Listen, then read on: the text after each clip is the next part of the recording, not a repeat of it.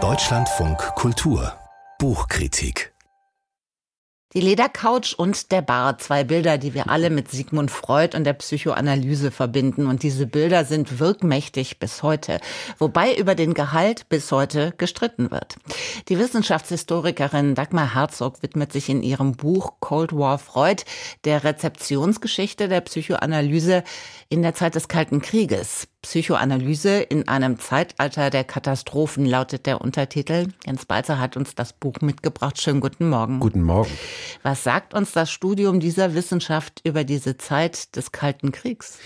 Das sagt uns eine ganze Menge, nicht zuletzt deswegen, weil Dagmar Herzog so eine glänzende Autorin ist. Das muss man vielleicht als Lob mal vorweg schicken, weil ein Buch mit so einem Thema, Sie haben es gerade schon gesagt, Rezeptionsgeschichte der Psychoanalyse in der mhm. Zeit des Kalten Kriegs, das könnte ja erstmal so klingen wie eine akademische Übung Übung für ein kleines Spezialpublikum.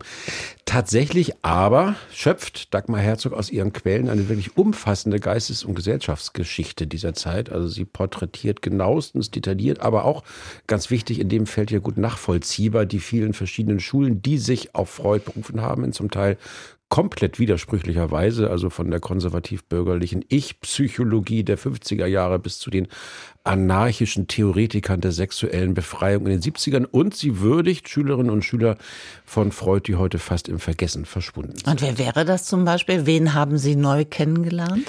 Zum Beispiel Karen Horney, das ist eine aus Deutschland stammende, seit 1932 schon in New York arbeitende Wissenschaftlerin, die ganz früh schon an einer feministischen Deutung und Weiterentwicklung der Psychoanalyse gearbeitet hat und das in der Nachkriegszeit weiterführte, hat schon in den 30er Jahren etwa das Konzept der monogamen Ehe als Instrument der patriarchalen Unterdrückung analysiert und kritisiert. Also für Dagmar Herzog steht jemand wie Karen Horner stellvertretend für einen bestimmten Typus von Analytikerinnen, nämlich solchen, die ihre Methode dazu benutzen, um als in Anführungszeichen normal betrachtete Verhaltensweisen zu hinterfragen und gesellschaftliche Institutionen ebenso, wobei die Mehrheit der Analytiker dann aber zum Typus Nummer zwei gehört. Das sind die, die sich ganz in den Dienst der Erhaltung der Normalität stellen. Also in den USA wird das Fach im restaurativen Klima des Kalten Kriegs von den sogenannten Ich-Psychologen geprägt und die widmen sich mit, das habe ich auch nochmal neu gelernt, mit allergrößter Leidenschaft und Erfindungskraft der Frage, wie man schwule Männer wieder normal machen kann. Also wie Homosexualität und andere Arten der Perversion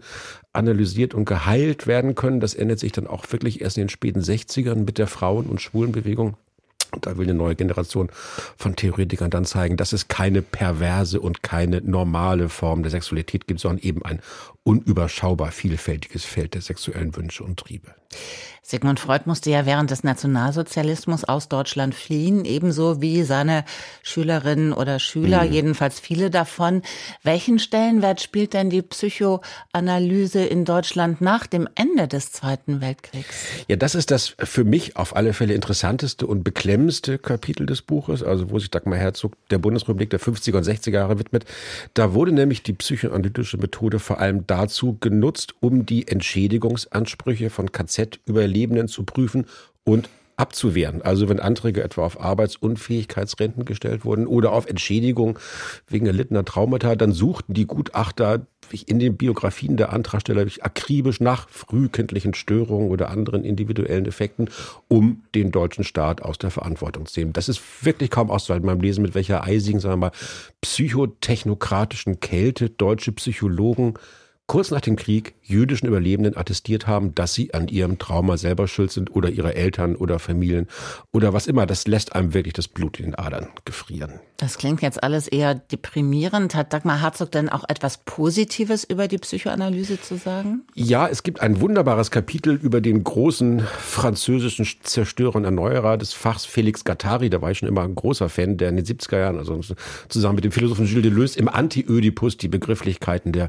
überkommenen Psychoanalyse, wie er selber sagt, in die Luft sprengt, um daraus was völlig Neues, Anarchisches entstehen zu lassen. Und Dagmar Herzog endet mit dem Blick auf die Ethnopsychoanalyse, die in den 80er Jahren entsteht. Da hat sich das Fach dann den Blick nicht nur über Europa und die USA hinaus auf die Welt zu weiten versucht, sondern beginnt dabei auch sich, sagen wir mal, grundlegend in seiner eigenen Beschränktheit zu begreifen. Also exemplarisch der Titel, den der Ethnopsychoanalytiker Paul Paar in seinem Buch über die westafrikanischen Dogon gibt. Die konnte an seinen Versuch, sie zu analysieren, nämlich schlicht mit dem Satz, die Weißen denken zu viel. Sie haben schon gesagt, Dagmar Herzog ist eine herausragende Autorin, aber haben Sie das Buch auch gerne gelesen und ist es überhaupt für Laien verständlich? Also sagen wir mal so, eine Grundkenntnis psychoanalytischer Begriffe ist sicher von Vorteil, okay. aber generell, aber generell schreibt sie wirklich äußerst verständlich und das wirklich im Gegensatz zu vielen, ich möchte fast sagen allen Autoren, die sie behandelt und zitiert. Also sie behält bei aller Detailfreudigkeit den großen gesellschaftlichen Rahmen der Geschehnisse immer im Blick. Sie zeigt, wie sich in bestimmten psychoanalytischen Ansätzen politische politische Überzeugung spielen oder auch nur schlichter politischer Opportunismus. Und sie zeigt, wie die Psychoanalyse in all ihrer Widersprüchlichkeit immer wieder gesellschaftliche Entwicklungen vorweggenommen hat, auch wenn sie davon, das passt ja dann wieder zum Genre gewissermaßen, also auch wenn sie von ihrer eigenen Leistung, von ihrem Vermögen und ihren Grenzen nicht immer das richtige Bewusstsein besessen hat. Jens Balzer stellt Dagmar Herzog vor und Cold War, War Freud. Die Übersetzung von Aaron Lahl ist bei Surkamp erschienen, umfasst 380 Seiten und kostet 28 Euro.